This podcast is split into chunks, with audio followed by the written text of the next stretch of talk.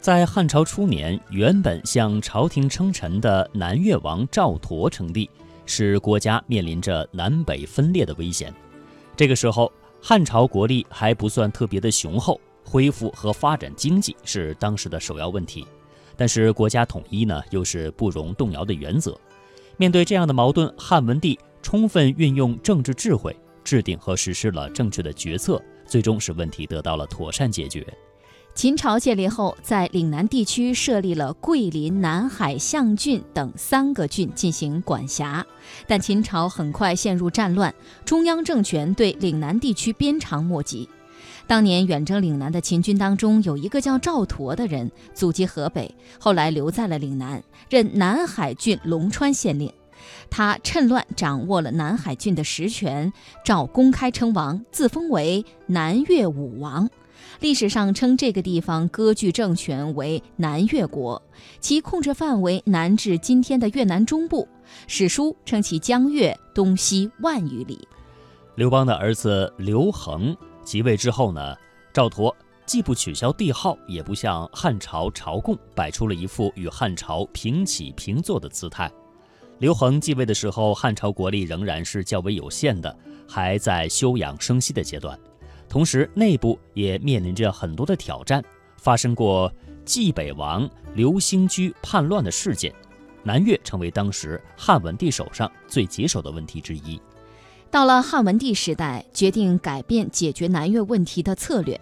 汉文帝了解到，赵佗之所以称帝并攻打长沙郡，是因为他认为吕后听信了长沙王吴芮的谗言。刘邦当年封吴芮为长沙王，将长沙、豫章、象郡、桂林、南海等五个郡作为其封地，其中有三个郡在赵佗手中。赵佗认为吴芮想拿回封地，才挑拨南越与朝廷的关系。赵佗曾分别派内史、中尉、御史等三次赴长安进行申辩，但都被吕后押扣押。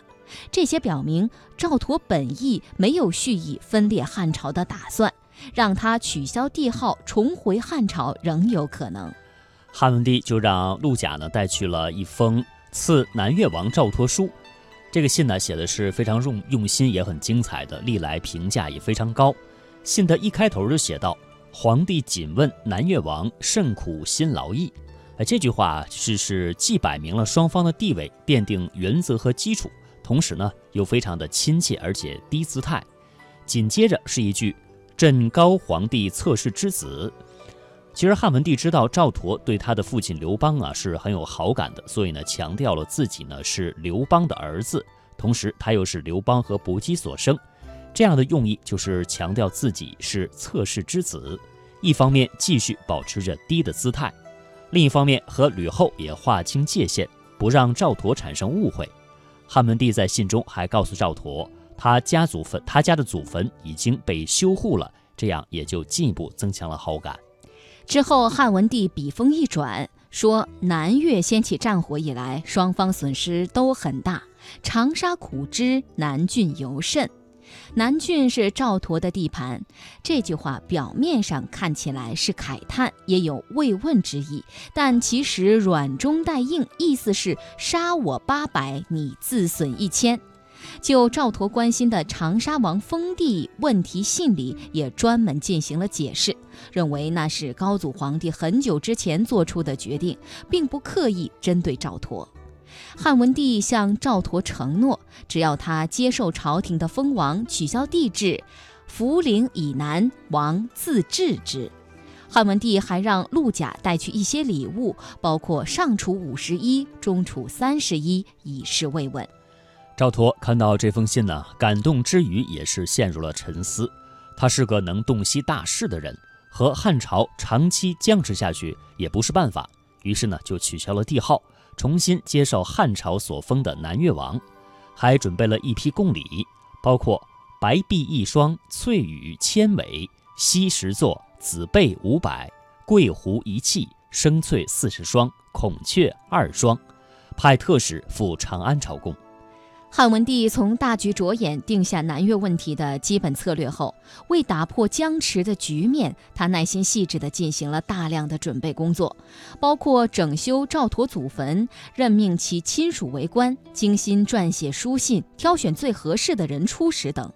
在没有机遇的情况下，创造出了机遇。汉文帝解决南越问题后的的启示还有：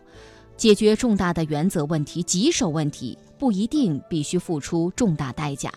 在挑战面前要保持清醒的头脑，既要不失原则，又不能纵一时之愤，要从国家和民族的最大利益出发，充分运用策略技巧，发动政治智慧。只要能审时度势、顺势而为、精心策划，一样可以用小代价达成大目标。